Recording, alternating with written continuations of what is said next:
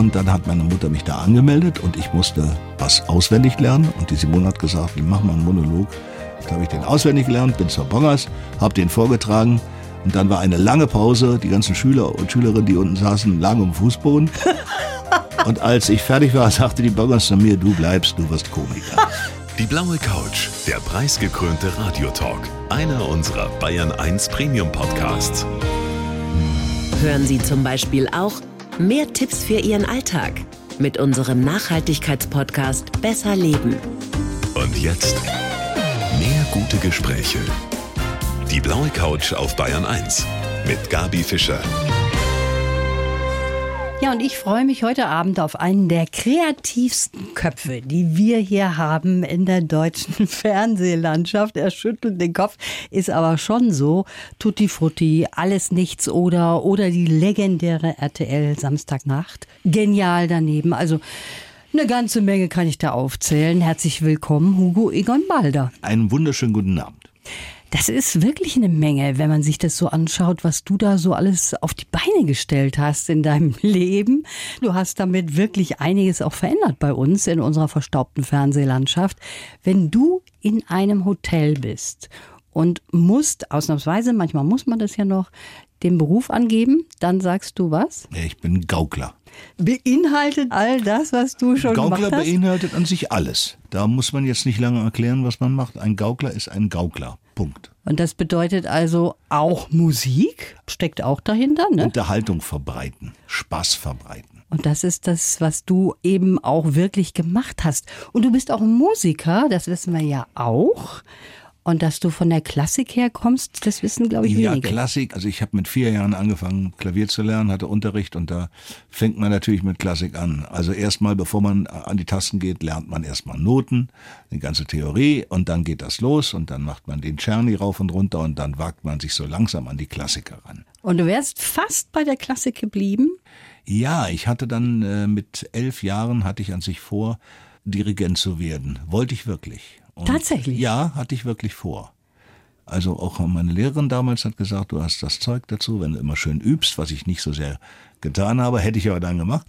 Und dann habe ich vor dem Schallplattenspieler meines Bruders zu Elvis Presley dirigiert, bis ich gemerkt habe, ich dirigiere nicht, ich mache den Rhythmus. Und dann habe ich Schlagzeug gelernt und damit war der Dirigent weg. Damit war der ausradiert sozusagen. sozusagen, Aber war ja auch schön, in eine andere Richtung zu gehen. Fangen wir doch mal mit dem an, was du im Moment machst, nämlich Theaterspielen. Hm. Du bist in München in der Komödie im Bayerischen Hof Mhm. und da spielst du zusammen mit dem Jochen Busse Ja. in einem Stück, das heißt Komplexe Väter. Ja. Dieses Stück hast du schon 500 bis 600 Mal gespielt? Also es ist das erste Mal, dass ich mit Jochen Theater spiele. Okay. Ich kenne Jochen sehr, sehr lange. Wir haben viel zusammen gemacht, viel Fernsehen zusammen gemacht, aber Theater haben wir noch nie gespielt. Das ist das erste Mal. Und das machen wir jetzt auch schon seit knapp 600 Vorstellungen. Ja. Wie ist das? Also ich kann mir vorstellen, Texthänger ist da eigentlich nicht Nee. mehr drin, oder? Nee, nee, also Text müssen wir nicht mehr reingucken. Den können wir. Das, äh, ich kann auch noch die Texte der letzten beiden Theaterstücke fast noch, wenn ich Ehrlich? mir Mühe gebe. Ja, das bleibt, wenn man das, also das letzte Stück Aufguss, äh, das haben wir ja hier auch gespielt, das haben wir knapp tausendmal gespielt. Wahnsinn. Das bleibt im Kopf, das geht nicht mehr raus. Und so ist es mit komplexe Väter auch. Ja, aber wie ist das? Jetzt muss ich doch mal nachfragen, wenn man das so häufig spielt, hat man da überhaupt noch so ein bisschen Lampenfieber oder geht man da so lässig einfach rein? Nee, Lampenfieber hat man nicht mehr. Das ist bei mir sowieso ein Problem, weil ich eh nie eins habe. Das ist, nee, ich falle da völlig aus der Rolle. Also bei Premieren sind manchmal die Kollegen völlig, äh, stehen völlig neben sich und ich denke immer, warum denn eigentlich? Weil ich mir immer sage, Gott, wenn ich mal was ver verbrezel auf der Bühne, lachen die Leute und dann sage ich es auch. Also äh, es ist ja, wir machen ja nur Unterhaltung, es ist Ja. eigentlich nicht so tragisch. Aber nach so viel Vorstellung geht man da völlig cool ran. Also unser, unser Regisseur und Autor und auch Mitspieler René Heinersdorf, der ja mittlerweile auch das Theater am Komödie am Bayerischen Hof hat, der kommt manchmal äh, um kurz vor halb acht, also eine Minute vorher. Und das reicht dann auch. Das reicht. Mhm. Wenn du sagst, ab und zu verbrezelt man ja mal was, Ist dir das schon mal passiert dann noch? Ja, mir nicht so sehr, weil ich halte mich dann immer an den Text. Natürlich hat man auch mal Tage, wo man denkt, Mensch, wie, welches Wort sagst du denn da mhm. nochmal? Und je mehr man drüber nachdenkt, je schlimmer wird's. Und dann sagt man halt ein anderes Wort und dann kommen die Kollegen wieder durcheinander und das passiert schon mal, aber nicht mehr so oft. Du hast so vieles gemacht, ich habe es ja eben aufgezählt. Was legendär ist, ist wirklich die Samstagnacht. Für alle Comedians war das der absolute Comedian-Himmel, muss man sagen. Du warst der Boss und wer da reinkommt oder wer auch nicht reinkommt, das hast du entschieden. Und erst kürzlich hatte ich hier jemanden sitzen auf der blauen Couch, Hugo, der wäre beinahe durchs Raster gefallen. Wollen wir uns mal anhören, was der gesagt hat? Ja. Nach dem ersten Auftritt, der vermeintlich gut lief, aber so vor Ort waren sowieso immer alle begeistert, kam Hugo Egon Balder tatsächlich zu mir in die Garderobe, schloss die Tür, setzte sich dazu und meinte so fast so, so gütlich, äh, großväterlich, Junge, tu dir eingefallen, such dir was anderes, du hast null Talent als Komiker. Das war tatsächlich so. Das war so. Stefan, ja. Das war Atze Schröder. Atze Schröder war das. das war Atze ah, ja, Atze Schröder. Schröder. Er klang wie Stefan. Das war Atze Schröder, das stimmt, ja, ja. Ja, der war bei uns als Gast und da bin ich hinterher rein, aber das war, glaube ich, sein erster Auftritt oder zweiter oder sowas. Bin ich hinterher rein und gesagt, Junge, also weißt du, wer, wer Fahrtaxi oder so. aber äh, wir haben das Thema nochmal aufgegriffen, denn wir haben eine Samstagnacht jetzt nochmal produziert. Ja. Und da ist er auch zu Gast. Und da sagt er das auch. Da erzählt er das ja, nochmal. Er erzählte die Geschichte, ja. Ja, er hat auch zum Schluss gesagt, ihr ja. habt euch auch vollkommen wieder gern. Also das ist überhaupt nichts Schlimmes ja, ne, gewesen. Man, man, kann sich auch mal irren. Das mhm. ist ja auch ist ja auch normal. Ja. Nicht? Ne? Und du sagst schon, jetzt gibt es so ein Revival? Ja, es gibt ein Wiedersehen. Ah. Das läuft jetzt im Oktober und da haben wir alle zusammengetrommelt und außer Mirko leider und haben dann ein schönes Samstagnacht gemacht. Nicht so wie es früher war, ein bisschen anders. Natürlich mit vielen alten Sachen. Natürlich haben wir eine ganz große Passage nur mit Mirko Nonchev und mhm. wir reden darüber und die Comedians und die Kollegen reden darüber und reden auch über alte Zeiten. Wir machen auch neue Sachen. Natürlich so die ganzen Geschichten mit Kentucky und, und sowas kommt alles wieder. Das ist eine einmalige Sache. Ist das schon klar, dass es einmalig ist? Es ist eine einmalige Geschichte, dauert ungefähr zweieinhalb Stunden und wir haben auch viele Gäste und es hat großen Spaß gemacht. Ja, das kann ich mir vorstellen. Ja, es gab teilweise, als die Jungs und Mädels reinkamen und das Bühnenbild wieder sahen, das fast genauso aussieht, da gab es schon ein paar Tränchen. Das war schon erstaunlich. Das ist schon so, dass man auch befreundet ist dann untereinander, oder? Naja, man kennt sich ja so lange. Mhm. Also wir haben uns auch nie aus den Augen verloren. Außer Mirko, der, der mhm. sich ja völlig rar gemacht hat teilweise. Und ansonsten haben wir immer Kontakt gehabt die ganze Zeit. Das ist schön. Also können wir uns auf was freuen. Mhm. Wir freuen uns jetzt auch auf die Musik. Du bist ja auch ein Riesenmusik-Fan, nicht nur einer, der Musik macht. Die 80er hast du dir ja auch auf die Fahne geschrieben in deiner Radioshow. Mhm. Und jetzt habe ich zu bieten Aber. Mhm. Aber jetzt wieder zusammengekommen. Hättest du jemals gedacht, dass die nochmal zusammenkommen? Weiß ich nicht. Ich habe mir darüber keine Gedanken mhm. gemacht man muss sich ja immer überlegen, lohnt sich es, lohnt sich nicht. Und die haben es ja auch sehr geschickt gemacht. Die stehen ja nicht mehr selber auf der Bühne. Die machen das alles mit diesen digitalen Figürchen. Das finde ich auch gut. Und äh, so ist das okay. Alles andere, da hätte ich vielleicht gesagt, na ja gut, also kann man mal so einen Titel, vielleicht so aus Jux. Aber ich finde es gut. Ich, find's äh, auch ich war gut. immer, immer Riesenfan von Aber. Bei mir ganz genauso und wir hören jetzt an. Don't Shut Me Down.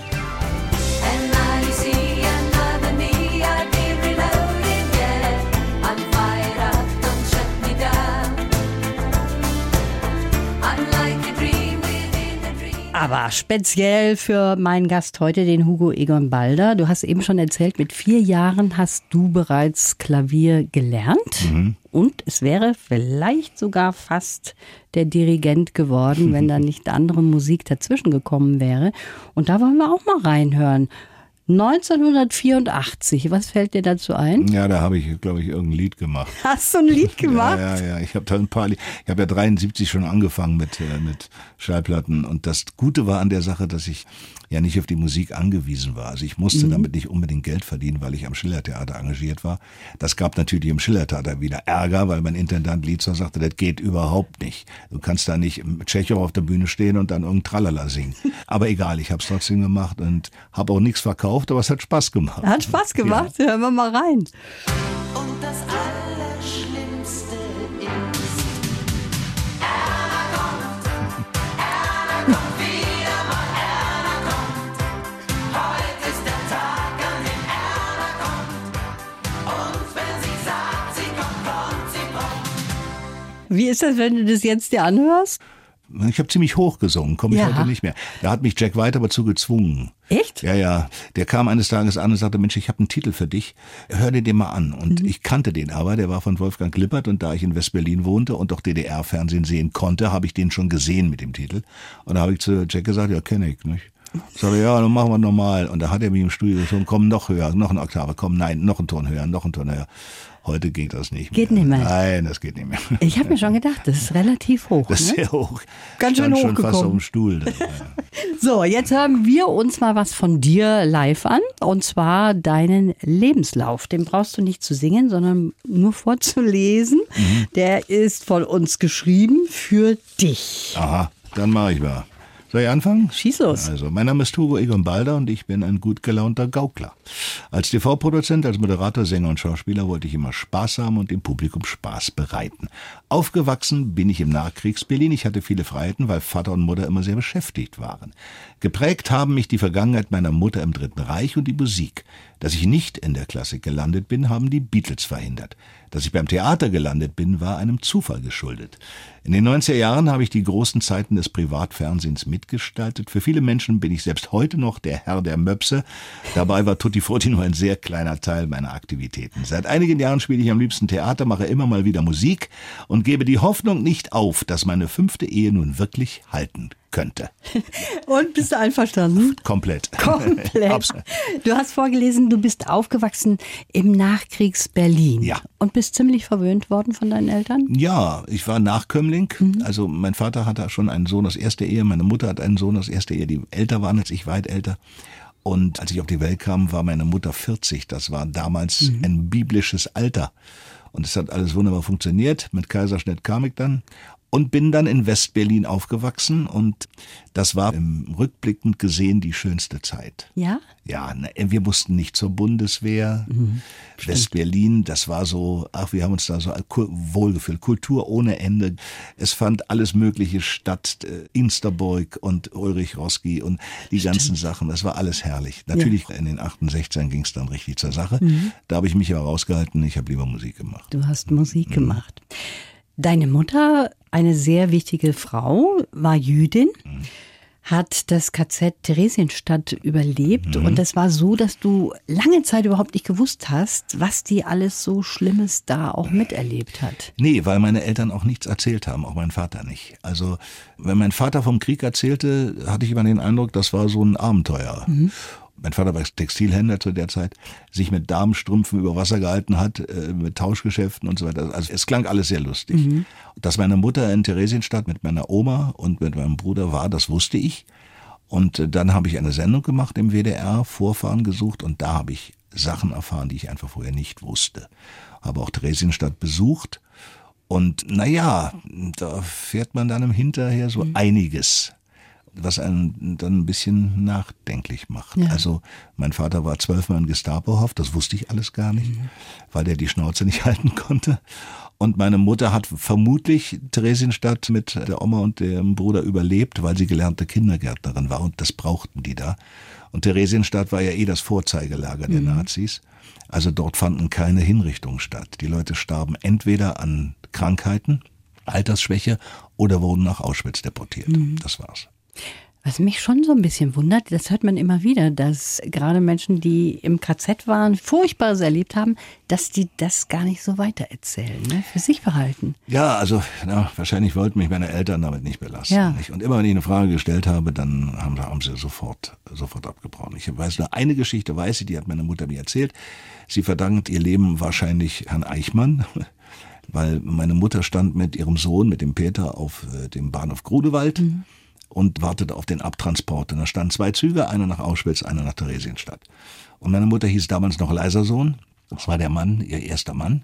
Und dann wurde Frau Leisersohn aufgerufen. Meine Mutter nahm äh, ihr Kind und ging in den Wagen nach Auschwitz. Und Eichmann stand auf dem Bahnhof und hat festgestellt, dass dort kein Kind vermerkt war und hat sie wieder rausholen lassen. Und es gab eine andere Frau Leisersohn. Die musste dann leider nach Auschwitz und meine Mutter kam so nach Theresienstadt. Irre Geschichte, aber es, äh, so ist die Welt. Ne? Gänsehautgeschichte, wenn du das so Wäre ich heute nicht hier. Ganz anderes Thema. Du hast jetzt im Lebenslauf auch vorgelesen. Du bist eigentlich durch Zufall zum Theater gekommen. Ja. Welcher Zufall war denn das?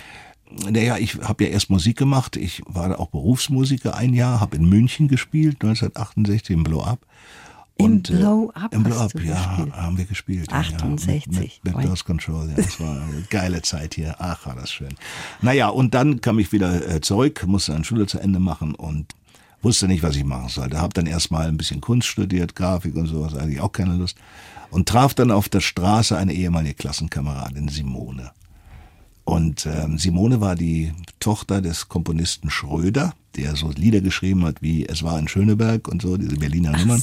Und ich habe gefragt, was machst du denn so? Sagt sie, ja, sie ist auf der Max-Reinhardt-Schule. Sagt sie, was machst du denn? Ich sage, weiß ich nicht. Sagt sie, werd doch Schauspieler. Ich sag, komm, was soll ich ja? Nee, versuch doch mal. Aber geh nicht auf die Max-Reinhardt. Ich bin da zwar jetzt, aber es gibt eine Lehrerin in Berlin, Else Bongers, eine Privatlehrerin, die geh mal dahin. Naja gut, und dann, äh, mein Vater äh, starb 1970, das war alles im Jahr 1970.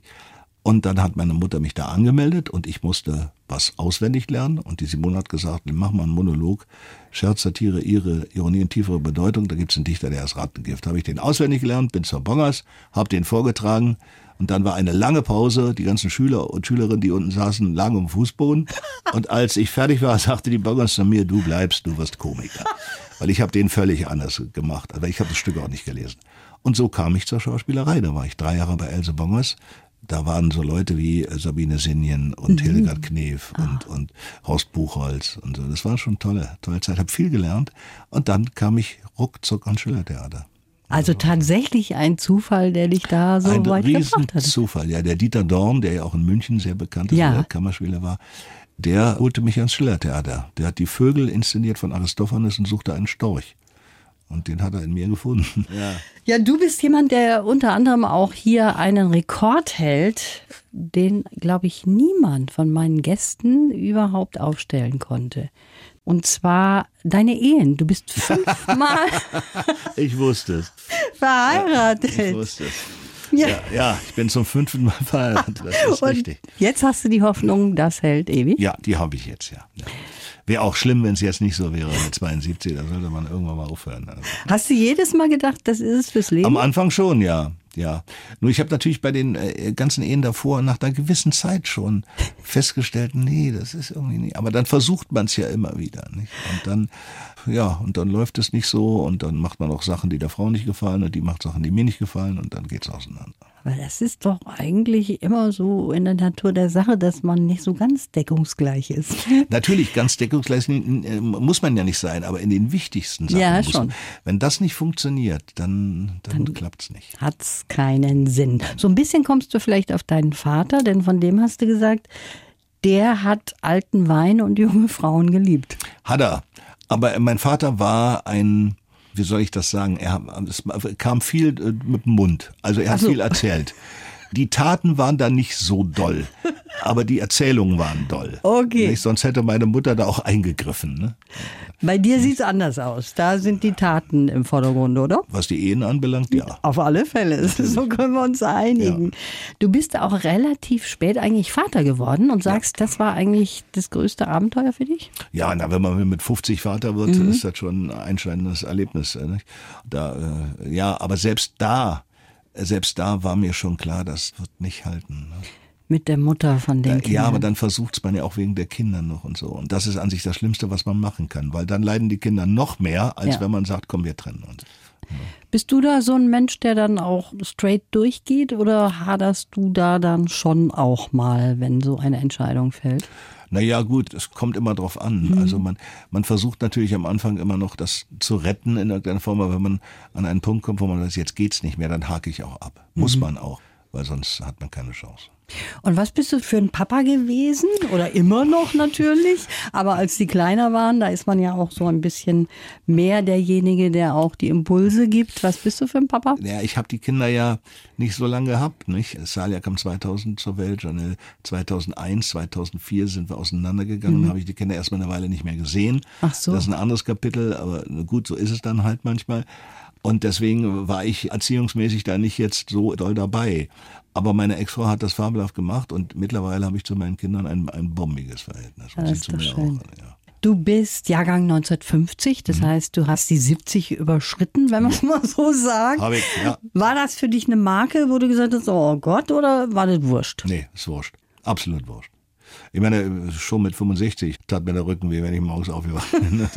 Und es gab den berühmten Schauspieler Walter Matthau, äh, den man mal gefragt hat, ob er ein Hobby hat. Da hat er gesagt, ja, ich huste gerne. Und äh, so geht's mir auch, aber auch schon seit Jahren. Also das ist jetzt nicht so, dass du sagen würdest, Alter, das ist so ein Thema, womit du dich so ein bisschen auseinandersetzt. Solange ich mich gesund fühle und noch arbeiten kann und noch Lust habe, Spaß zu haben und zu machen und zu haben, ist das alles wurscht. Und du stehst ja auf der Bühne. Ich meine, Theater kann man eigentlich spielen, bis man umfällt, oder? Das ist richtig im Gegensatz zu Fernsehen. Deswegen spiele ich ja auch schon seit jetzt mehr als zehn Jahren Theater. Kommen wir nochmal wieder zur Musik. Du hast dir was gewünscht, nämlich Joe Dolce. Joey Dolce, ja, den haben wir bei Radio Luxemburg Ja. lange, lange von 79 bis 90. Und als der rauskam, da hat Walter Freiwald, den wir alle kennen, der leider verstorben ist, der war der Musikredakteur von Radio Luxemburg und wir beide, als wir das Ding zum ersten Mal gehört haben, haben gesagt, das wird jetzt Powerplay, das spielen wir jetzt jeden Tag 20 Mal, weil der Titel ist so bekloppt. Aber gut. Ja, und ihr habt's hochgepowert und jetzt spielen wir das extra für dich. Got no respect. What do you think you do?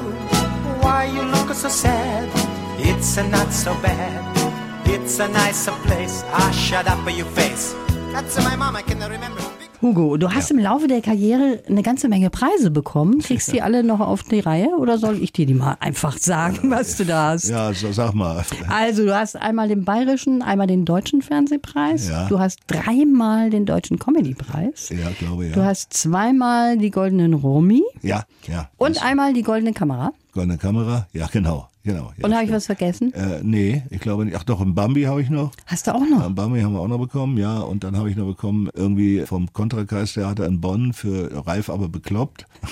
was, dann gibt's noch diverse Radiopreise, Regenbogen und was weiß ich alles. Wo hast du alle stehen? Die stehen alle irgendwo rum. Ja. Hast keinen Ruhmesraum bei dir? Nee, die antiken Schrank, so stehen die hinter. stehen die hinten ja. drin. Aber du kriegst sie noch auf die Reihe. Also du bist ganz schön erfolgreich in allen Ebenen gewesen, sowohl Radio als auch Fernsehen. Was sagst du so zu dem deutschen Fernsehen, was da so läuft? Guckst du mal Fernsehen oder guckst du gar nicht mehr rein? Na, ich habe ja immer eine gute Ausrede. ne? Ich kann ja sagen, ich kann ja nicht gucken, ich spiele ja Theater. Also muss ich mir das Ganze nicht anhören. Es gibt viele Sendungen, die ich einfach nicht gucke. Ich habe Dschungelcamp noch nie gesehen. Diese ganzen anderen Reality-Nummern gucke ich nicht, weil ich da immer denke, Sommerhaus der Stars lese ich dann. Und dann lese ich, wer dabei ist und ich denke, naja, Sommerhaus verstehe ich noch, aber wo sind denn die Stars Ja. jetzt, jetzt hier? Also gucke ich das auch nicht. Ich gucke gerne Dieter Nuhr, ich gucke gerne Sträter, ich gucke gern Fußball, ich gucke gern Inspektor Barnaby, ich gucke den ganzen, den ganzen Driss, aber den anderen Driss gucke ich nicht. Inspektor Barnaby, ist mein guck Lieb- ich ja, auch. ich liebe das. Ich auch. Ich habe jede Folge auch schon 15 Mal gesehen. ist mir völlig wurscht. Nein, ich mag diese Atmosphäre erstens und zweitens sind das ja alles tolle Schauspieler. Das sind ja fast alles Shakespeare-Darsteller, die da mitspielen. Und das sind Typen und das ist herrlich. Das ist Total toll. Und es geht immer gut aus. Immer gut und er aus, ja. schafft es immer, alle Immer Fälle wieder. zu lösen. Ja, ja, ja. ja vor allen Dingen haben die das gut gelöst, als der Herr Nettles, John Nettles ausstieg, weil er sagte, es reicht jetzt nach 500 Jahren. Da haben sie schon vorher seinen Cousin oder seinen Vetter eingeführt, der Genau. auch Barnaby heißt. Das machen die Engländer sehr geschickt. Der Unterschied zu uns ist, die machen das weiter. Wir hören ja irgendwann auf. Bei Mhm. Ja. uns sagt der Sender, komm, reicht jetzt. Das ist leider schade. Mhm. Genau wie mit Saturday Night Live in Amerika. Das läuft seit gefühlten 100 Jahren. Ja. Die hatten ganz schlimme Durststrecken, aber es läuft immer noch. Bei uns geht's nicht. Bei uns geht das dann den Bach runter und da hört man einfach da auf. Jetzt hast du viel Erfolg gehabt, aber du hast auch Kritik bekommen. Da hat Natürlich. man natürlich gesagt, das ist ja unterste Schublade mit diesem Tutti Frutti Ja. und so weiter. Ist das an dir einfach so runtergelaufen wie kaltes Wasser oder Ja. war dir wurscht? War mir wurscht. Bei Tutti Frutti wussten wir vorher, das wird nicht einfach werden. Aber dass es so einen Hype gibt, nur weil man in dieser Sendung eine nackte Damenbrust gesehen hat, die man zu dieser Zeit aber schon überall sah. In Oswald Kolle-Filmen, am Strand, in sämtlichen Magazinen. Da habe ich mir gedacht, worüber regen sich denn die Leute so auf? Aber es war halt so. Und naja, ich habe auch viele Briefe bekommen, Ja? böse Briefe. Den schönsten Brief habe ich mir eingerahmt. Nämlich, was steht da drin? Der ist von einem Herrn Willi Gegenvogtner, Domvikar aus Regensburg, der sich fürchterlich beklagt hat. Aus dem Brief geht aber hervor, dass er mindestens ein paar Folgen direkt gesehen haben muss. Und zwar mehrere, nicht nur eine. Das hat mich dann ein bisschen stutzig gemacht. ja, so war es. Halt. Ertappt. Ertappt, ja. Also solche Kritik ist an dir einfach so Ja. abgeprallt. Ja. Bist du generell ein Mensch, der gut Kritik vertragen kann? Wenn sie berechtigt ist, ja. Wenn sie persönlich wird, nicht. Und auch jemand, der eher die Ruhe bewahrt immer? Oder kannst du auch mal so richtig Also heute, aus der Haut fahren? heute bin ich ruhiger. Wenn man die alten Samstagnachtkollegen fragt, die werden sagen, na der Ball, aber also ich bin da teilweise ganz schön aus der Haut gefahren. Wenn Wirklich? Ja klar, wenn irgendwas nicht so klappte, wie ich das wollte. aber das ging immer nur um die Sache. Also es ging nie persönlich gegen jemanden. Und das hat sich mittlerweile geändert. Nicht? Obwohl ich gemerkt habe, bei der Aufzeichnung, die wir jetzt gemacht haben, hatte ich schon wieder so leise Anflüge. Ich habe mich dann zurück, aber ich denke, scheiße, nee, jetzt komm, jetzt bist doch schon so alt, jetzt lass es doch einfach sein. Aber die kennen mich alle und haben das so alle nicht so ernst genommen. Ja, als der Atze Schröder hier war, Mhm. da hat man schon gemerkt, der hat immer noch größte Hochachtung auch von, von dir. Muss er nicht, alles gut. Alles Also gut. der hat sehr Ja, hat's- ehrfurchtsvoll ein gesprochen. Kerl, er Und wie ist das mit Hella von Sinnen? Ich hatte immer so das Gefühl, ihr zwei, ihr matcht so gut. Ist das auch eine große Freundschaft zwischen euch? Naja, ich meine, wir- kennen uns jetzt seit über 30 Mhm. Jahren. Also wir haben angefangen 88. wir kennen uns in- und auswendig. Ich meine, wir spielen das ja alles nur. Das ist ja alles nicht ernst zu nehmen. Was wir da treiben, auch das Siezen ist nicht ernst zu nehmen. Also als wir zum ersten Mal alles nichts oder gemacht haben, habe ich zu Hella gesagt, pass auf, lass uns siezen. Das ist einfach, die Fallhöhe der Komik ist größer, wenn ich sage, sie fette Schnecke und sie zu mir sagt, sie magersüchtiges Frettchen als du. Die Beleidigung ist noch größer. Und dabei sind wir halt geblieben. Aber das ist nicht so bei uns im Privatleben. Also auf jeden Fall hatte ich so immer das Gefühl, dass bei euch auch der Spaß immer ganz vorne ansteht, was mittlerweile so ein bisschen verloren gegangen ist, wie man so das Gefühl hat. Ne? Ja, naja, gut, diese- die Sendung gibt's ja auch nicht mehr. Es sind ja auch jetzt Ja, ja. andere Sendungen. Und wenn wir genau daneben machen, dann muss ich ja raten und so. Aber auch da sind viele schöne Sachen entstanden, wo ich auch nicht mehr konnte vor Lachen und sie auch nicht mehr. Also das findet immer noch statt. Natürlich sind wir älter geworden und sehen auch manche Dinge anders, klar. Das war sehr schön, dass du heute hier warst. Ich bedanke mich. Man kann dich sehen in München. Ja. In der Komödie im Bayerischen Hof mit Komplexe Väter. Da geht's eben um Väter. Die ganze Story wollen wir jetzt gar nicht verraten. Nein, Wie lange wirst du da noch sein? wir spielen das bis 29. Oktober, also lange noch. Wir spielen es jeden Tag außer montags. Und dann gibt es noch irgendwie mal zwei oder drei Tage, wo wir nicht spielen, wo was anderes ist. Ansonsten jeden Tag. Es lohnt sich. Hat sich auch gelohnt, dass du hier warst. Es war sehr schön. Schönen Dank fürs Kommen. Ich danke. Die Bayern 1 Premium Podcasts. Zu jeder Zeit, an jedem Ort. In der ARD Audiothek und auf bayern1.de. Bayern 1 gehört ins Leben.